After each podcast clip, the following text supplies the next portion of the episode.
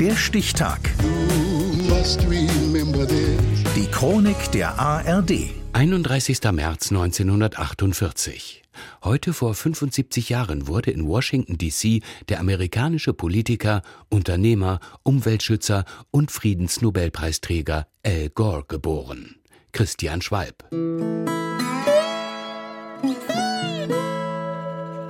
Ein Landei war Albert Gore Jr. nie, auch wenn er seine Kindheit teilweise unweit der Country-Metropole Nashville auf einer Farm in Tennessee verbringt. Gores Vater, Albert Sr., sitzt als Abgeordneter in Washington. Deshalb kennt der Junge das Hotelleben in der Hauptstadt mindestens so gut wie das Landleben.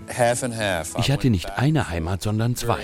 Zwei Gruppen von Freunden waren an zwei Orten gleichzeitig in der Schule. Aber wo wir auch waren, wir Kinder wurden zu Hause politisch und mit einem Interesse daran erzogen, der Allgemeinheit zu dienen. An der Elite-Uni Harvard teilt Gore mit dem späteren Oscar-Preisträger Tommy Lee Jones ein Zimmer. Sie spielen gemeinsam in einer Country-Band. Alles nur, um den Frauen zu gefallen, wie Jones später sagt. Al war ziemlich witzig. Als die ersten Tastentelefone mit Tonwahlverfahren rauskamen, übte er so lange auf den Tasten, bis er das Volkslied Dixie spielen konnte. Das war recht, naja, amüsant. Ab den 70er Jahren sitzt er dann, wie sein Vater vor ihm, als Abgeordneter für die Demokraten im Kongress. Er ist fleißig, jung, attraktiv und langweilig. 1988 beim ersten Anlauf auf die Präsidentschaft scheitert er schon in den Vorwahlen.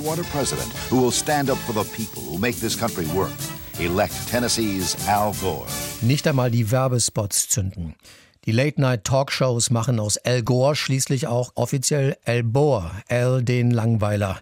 Aber der lacht wenigstens mit. Ich sammle Witze darüber, wie steif ich bin. Aber einer ging wirklich zu weit. Der mit Jurassic Park. Bill Clinton sollte Spielberg anrufen. Vielleicht könne er mich zum Leben erwecken. 1993 macht Bill Clinton ihn zu seinem Vizepräsidenten. Zwei erfolgreiche Amtszeiten später will Gore ihn dann im Weißen Haus beerben.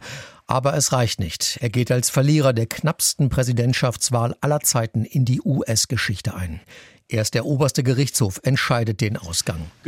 Am Ende eines fünfwöchigen Auszähldramas in Florida gibt Gore schließlich auf. Just moments ago, I spoke with George W. Bush and congratulated him on becoming the 43rd President of the United States. Damit endet Gores Karriere in Washington und eine neue beginnt. Er verschreibt sich ganz seinem alten Steckenpferd, der Umweltpolitik.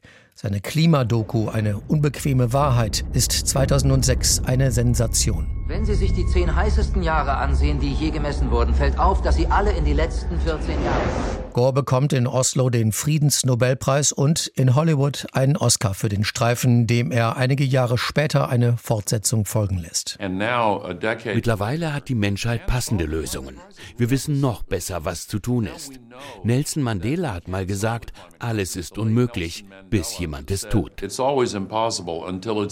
Mit dieser Botschaft jettet Gore weiter um den Globus und wenigstens im Ausland ist er längst, was er in Amerika nie so ganz wurde, ein echter Star.